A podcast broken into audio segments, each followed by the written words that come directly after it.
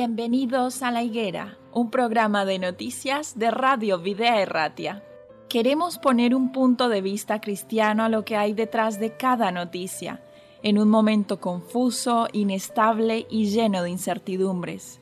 Vamos a tratar de encontrar los protagonistas que actúan en cada realidad. Nos detendremos en las noticias que nos hagan ver el esfuerzo y la generosidad de verdaderos creyentes colaboradores de Dios en este mundo, personas que se entregan de forma altruista, dando lo mejor de sí. Pero no dejaremos de resaltar la realidad y los intereses de aquellos que actúan sin valores y hacen más difícil la vida en este tiempo. Colaboradores de la injusticia que ayudan o realizan auténticos desmanes y que permiten con pasividad los peores abusos. Nosotros como cristianos tenemos un mandato de Jesús en Mateo 24, 32. De la higuera aprended la parábola. Cuando ya su rama está tierna y brotan las hojas, sabéis que el verano está cerca. Tenemos que saber el tiempo en el que estamos viviendo. Un tiempo difícil para los que no creen, pero para los creyentes un tiempo lleno de esperanza. Bienvenidos a la higuera.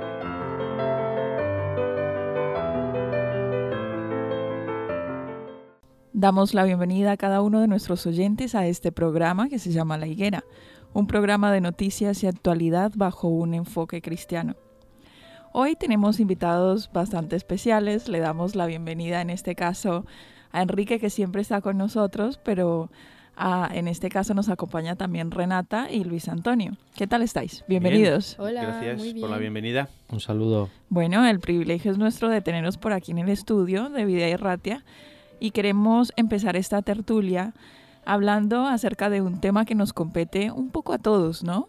Y que en este caso tenemos un equipo de tertulia interesante mm, de diferentes disciplinas, de diferentes edades, y queremos hablar acerca de, de los estudios, porque al parecer los titulados universitarios dejan de ser los candidatos más demandados por las empresas. ¿Cómo es eso? ¿Qué opináis vosotros del tema? Solamente tirando el titular de entrada.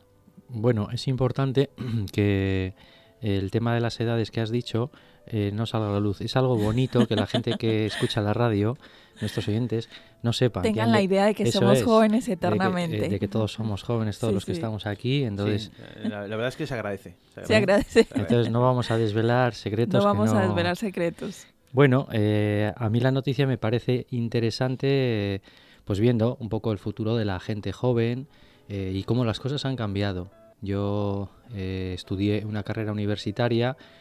Muchas veces lo hacíamos en, mi época, pues empujados por los padres, la sociedad. Y en general, pues todo el mundo aspiraba a una carrera universitaria eh, sin tener muy presente, pues si luego ibas a tener una salida laboral clara. Eh, simplemente la carrera universitaria te daba un estatus, hmm. ¿no? Eh, te, bueno, pues te, colocaba como, como, una persona ya óptima para un trabajo, pero con el paso de los años eh, todo el mundo cogía, hacía carreras universitarias y había, pues yo diría que un exceso de, licenciados en todas las carreras que lo que hacía es que, bueno, pues no hubiera tanta demanda de trabajo para, para la oferta de, de, cantidad de estudiantes que salíamos de las universidades. Yo estudié ciencias de la información y yo eh, no recuerdo bien cuántos terminamos la carrera, pero en mi, en mi año, es decir, en un año, pues igual eh, pongamos que acabamos 250 eh, publicistas, periodistas, bueno, gente licenciada en ciencias de la, de la comunicación, de la información, ¿no? claro, 250 en un año periodistas, publicistas, para colocarse en una empresa, en radios, en televisiones, pues no había tanta demanda de esos puestos de trabajo. ¿Qué es lo que pasaba? Pues que engrosábamos pues las, listas del paro. Las listas del paro, salvo cuatro elegidos. bueno, yo. Afortunados. Afortunados, gracias a, Dios. Eh, bueno, pues eh, las cosas suceden. Y yo me acuerdo que antes de terminar la carrera me llamaron de una agencia de publicidad para hacer unas prácticas, que es otra, otra de las historias que merecerían la pues, pena eh, otro programa. Otro programa, ¿no? El, cómo se valora al estudiante.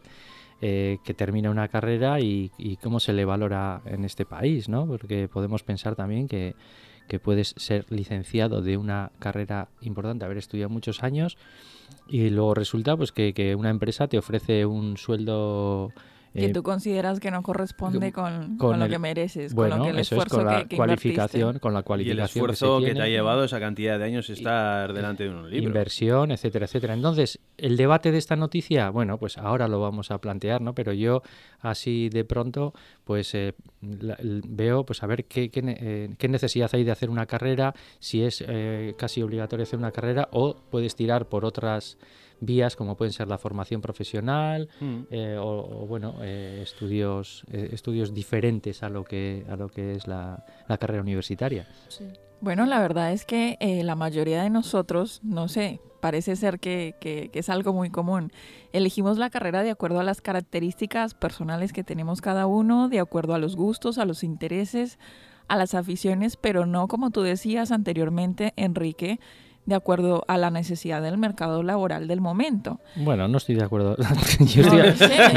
yo, estoy, hablando mucho, ¿eh? de todas formas. ¿eh? Yo, a mí me gustaría que hablarais vosotros, pero quiero decir que hay mucha gente también que estudia pensando que va a terminar esa carrera y va a tener un puesto de trabajo alto, que va a ganar mucho dinero. Igual la carrera no es que le guste mucho, pero dice, bueno, pero si yo estudio una ingeniería, seguramente yo cuando termine la carrera podré empezar a ganar dinero, eh, mucho dinero. Sí, porque creo que hace unos años era así que funcionaba, ¿no? claro.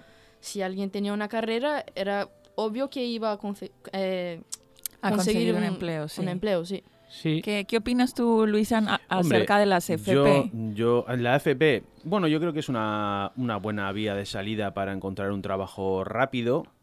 Eh, hoy en día las FPs eh, ya no es como antes, que parece ser que el que estudiaba una FP era el que no valía para estudiar una carrera. Parece que era algo de sí, segunda. la verdad había ese, ese pensamiento. Ese pensamiento. Mm. Y resulta que eh, gente que igual se formó en una FP eh, encontró trabajo mucho más rápido, empezó a ganar ese dinero mucho más rápido y resulta que los universitarios que vinieron después, pues resulta que les costó más. Bueno, es un poco complicado. La cuestión es que sí es cierto que es otra vía de escape para encontrar esa manera de sustento de vivir.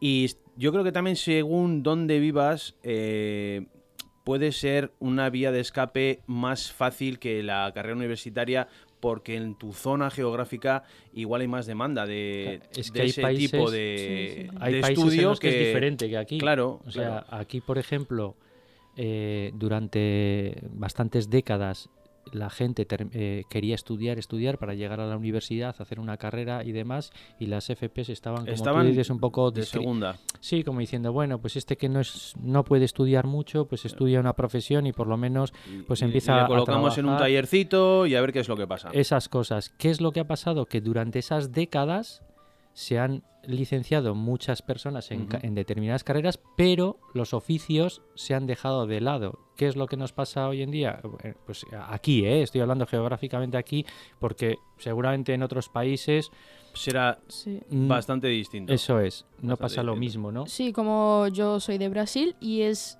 al revés. Como la gente que no tiene carrera, que intenta como hacer una FP, no consigue trabajo, no consigue empleo, porque no es mucha gente que puede llegar a la universidad. No es como en Europa, que la gente tiene más acceso, más fácil. Exacto.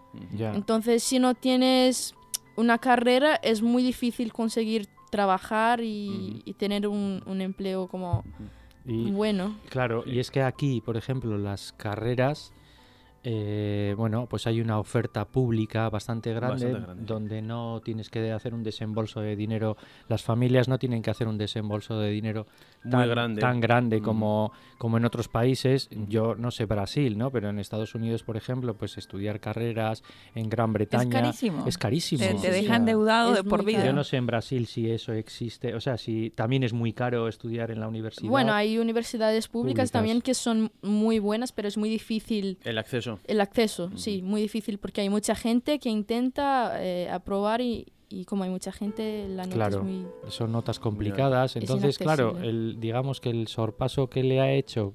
Sorpaso ya es, el, es una palabra como muy de moda, ¿eh? Sí. Pero bueno, el sorpaso este que le ha hecho la FP a la universidad pues tiene su lógica. Pues ¿por qué? Porque hoy en día se demandan profesiones. Necesitamos un electricista, necesitamos un fontanero, necesitamos un albañil, necesitamos un eh, eh, soldador, un tal. Y esto mm, mm, no se estudia en las universidades. En, las universidades no te dan una paleta y un ladrillo y te enseñan a hacer masa. Y eso también dice poco a favor de las universidades, ¿no? Bueno. Porque las universidades también podían tener ese punto de práctica, que la gente terminara la carrera y supiera por dónde le da el aire. Yo terminé la carrera, los, en aquella época eran cinco años, terminé los cinco años y yo empecé a trabajar cuando estaba en cuarto de carrera y a mí un día pues me, me presenté ahí en la agencia y me dijeron pues haznos, eh, prepáranos un módulo de un periódico, de una publicidad. ¿Y qué es un módulo? Les preguntaba yo. ¿Y qué es un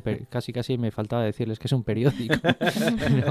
o que es un anuncio de publicidad. Porque salíamos con mucha teoría, pero poca práctica. Y eh, quizás la universidad, pues sí que tendría que tener... Carece un poco de ese, de ese apartado, sí. A ver, ¿creéis todavía que al día de hoy son muy, están muy en boga las carreras del ámbito de la salud como medicina y enfermería que durante mucho tiempo se creía que eran las, a ver, las carreras que, con las que tenías más salida laboral, que ganabas mejor, que ibas a encontrar trabajo con más seguridad. ¿Creen que al día de hoy eso continúa de esa manera o no? Hombre, yo no sé los, los que tienen un ingeniero, un médico o cualquier otra profesión que se estudie en la universidad. Lo que sí es cierto que médicos vamos a necesitar siempre. Sí. Entonces, parece ser que siempre es una carrera eh, fija en la cual muchos estudiantes se, se, ponen a estudiar una carrera que es larga, dificultosa y que y bastante complicada como una vía de escape para encontrar un trabajo seguro. Entonces, bueno, una carrera que es vocacional desde mi punto de vista, porque eso de, que en primero ya te enseñen un muerto, pues tiene que ser duro. Eh, pues no lo sé hasta qué punto, pero sí es cierto que, perdona, sí es cierto que es una de las carreras que más, bueno, por ejemplo aquí en la UPV yo creo que es de las que tienen un corte de nota bastante más alto por la cantidad de gente que... Que aplica. Sí, sí, sí, sí, que intenta entrar. Yo creo que en el futuro no van a existir muchos empleos por como van a existir máquinas y mucha gente no, va a, no va a necesitar de gente para trabajar. Correcto. Pero en medicina, enfermería es para cuidar de la gente, ¿no? Exacto, Entonces creo que es un, son trabajos que siempre van Siempre va a haber. Siempre, va a haber, exacto. es lo que pienso. bueno, de hecho, la noticia... En la noticia hace un comentario en, en los titulares, en los subtítulos, dice AD, que es eh, bueno lo que antiguamente podríamos decir casi casi que fuera económicas, ¿no? Son eh, gestión empresarial, administración de administración empresas, de empresas etcétera, etcétera. AD, enfermería y medicina son las únicas tres carreras que se mantienen, digamos, en el... En el top de los rankings. En el top, sí. Dice que los ingenieros... Eh, bueno, no, no, no habla de los ingenieros, los de AD son eh, un, suponen un 12, casi un 12% de, de la demanda de empleo. 12 iría en esa en esa carrera. Bueno, me parece algo también que leí de otra noticia con relación a un abogado en este caso que al parecer eh, ahora no es suficiente con tener una carrera universitaria. Pareciera que tú necesitas tener habilidades comunicacionales, habilidades de negocio. Eh, tienes que tener un máster y tienes que saber inglés a la, obligatoria. Sí, sí, como la competencia, competencia mayor, como tienes que saber más cosas, porque como un abogado existen varios. Existen pero hay mucha competencia. Claro. a través de no, sé a través de qué se marca esa diferencia, ¿no? Pero puede ser a través de los idiomas, a través de habilidades. Sí, eh, y trabajar en otros países también. accesorios. Aquí hay una cosa que a nosotros no nos gustaría admitir, pero que está muy presente y acá en diferente, bueno, en todos los países tiene una manera distintiva de llamarlo pero es ese favoritismo por ciertas personas. Parece ser que si tú no tienes una influencia, una palanca, una mano ayuda que te meta en cierto sitio laboral. Lo que vulgarmente se llama un enchufe. Un enchufe. Exactamente. Y si puede ser trifásico, pues mejor, ¿no? y ahí viene que la gran demanda de electricistas que hay. pues exactamente. Eh, parece que si no tienes contactos, por más de que tengas tu inglés, tu máster, tu carrera, esto, aquello, a veces parece imposible para algunos conseguir el, el trabajo ideal o soñado. ¿Creéis que esto es así?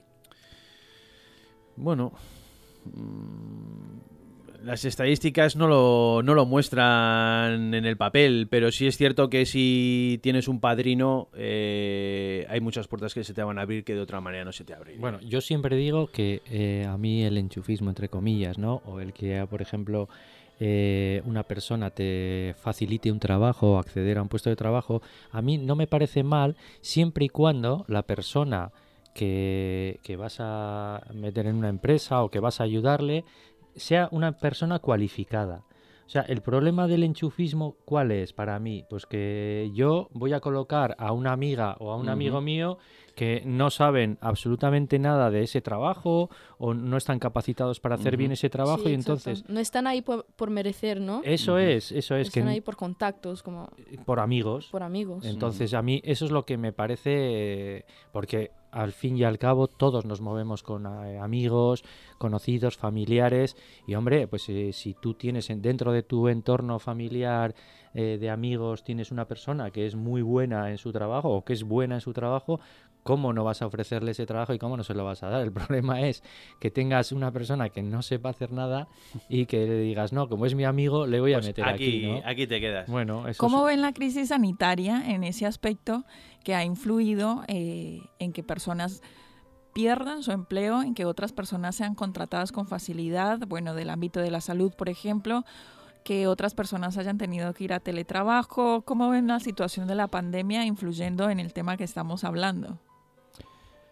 Bueno, eh, a ver, bueno, no me gustaría tampoco aquí monopolizar el, El No, micrófono. el micrófono, ¿no? Pero No, los eh, que venimos a la tertulia que- que, vienes tú ya sabemos lo que ocurre, así que no te preocupes que no. que- no, no, no, que opinad vosotros lo que eh, yo creo que claro, eh, si algo ha quedado también claro en este en esta época de pandemia o una de las cosas que nos ha quedado claro, eh, como decía Renata, no necesitamos eh, sanitarios, necesitamos más personal, necesitamos más presupuesto para que para que se solventen todos los problemas. ¿no? Sí, se han visto Sí, sí, sí. carencias que antes pensábamos que no las teníamos y, y hay ciertos trabajos que se han transformado. Y gente joven, se necesita gente joven porque también la- población, Está, se está...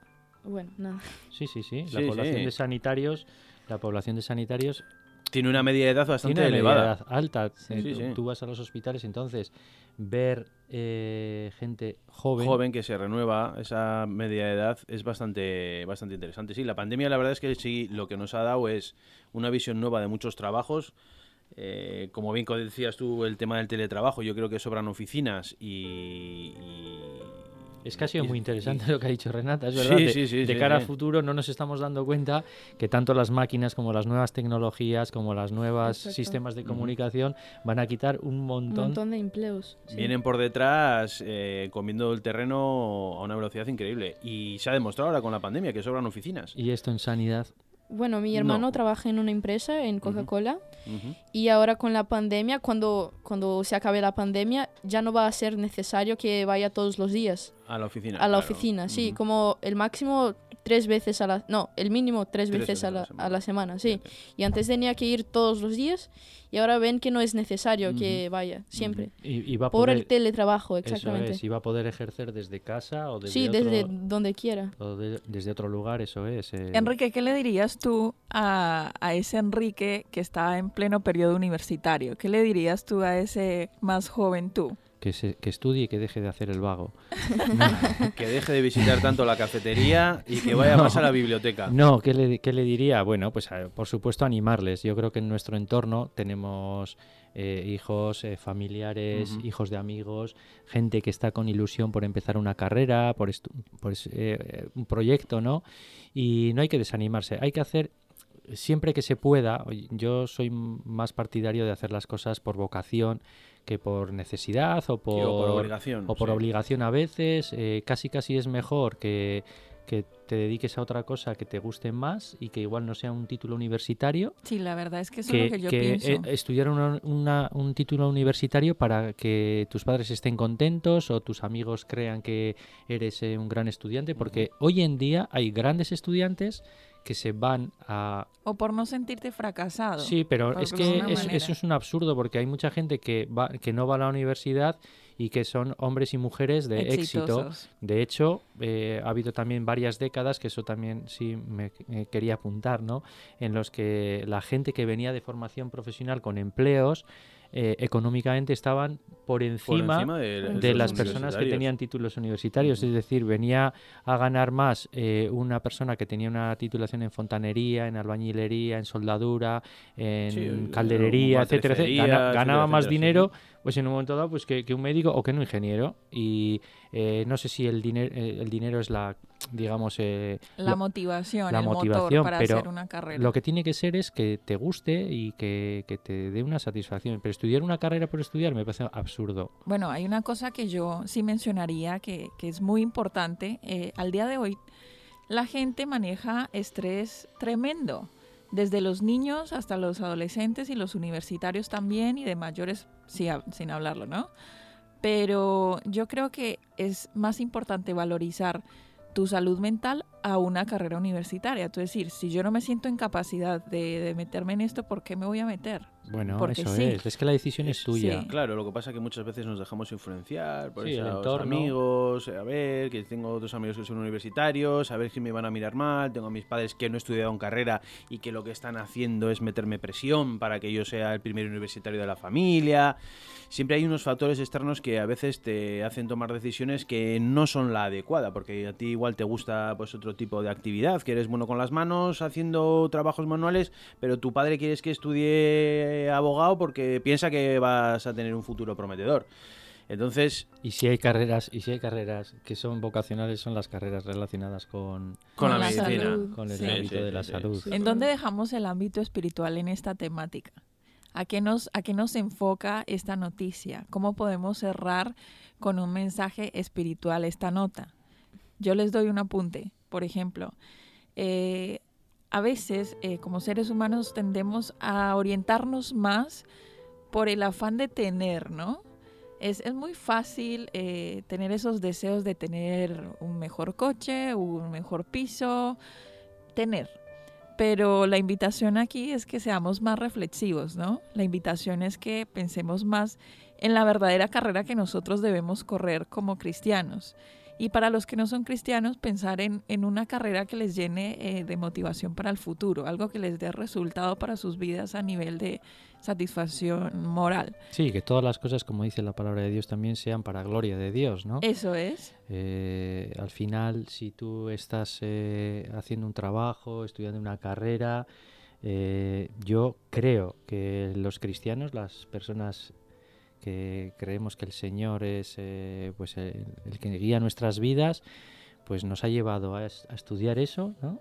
Pues por alguna razón, ¿no? Sí, hombre, nosotros se supone, o, por lo menos deberíamos hacerlo, cada vez que emprendemos un proyecto nuevo, una idea nueva, siempre ponernos en oración y decir, bueno, pues tú eres mi mejor socio, así que cuento contigo al 50% para ver si lo llevamos a cabo o no lo llevamos a cabo. Y siempre hay una palabra que nos va a decir, pues tira por aquí o tira por allá. Entonces, eh, desde nuestro punto de vista, eh, vamos a cometer errores. Seguramente que habrá cristianos que hayan estudiado carreras que no han tenido que estudiar, pues por circunstancias. Pero sí es cierto, como decía aquí, que, que lo primero es es glorificar a Dios con nuestros estudios y con nuestros trabajos. Así que... Sí, yo pienso que toda carrera, todo estudio, todo ámbito laboral puede llegar a ser de ayuda para otras personas, puede llegar de ser testimonio para otras personas y seguro. que esas características que tengo también pueden ser puestas en las manos de Dios. Hay una cita en 2 de Timoteo que seguro la recordáis que está en el capítulo 4, versículo 7, dice, he peleado la buena batalla, he terminado la carrera, he guardado la fe. Esto. He terminado la carrera. Se lea. Que también, Ahí lo deja, ¿eh? Ahí que, lo deja, que también se puede aplicar, ¿verdad? Se lo deja, Ahí lo deja. se requiere de mucha fe, ¿eh? Se requiere mucha fe. Muy bien, hemos llegado de esta manera al final de esta tertulia, aquí entre amigos, entre risas y también un poco de reflexión.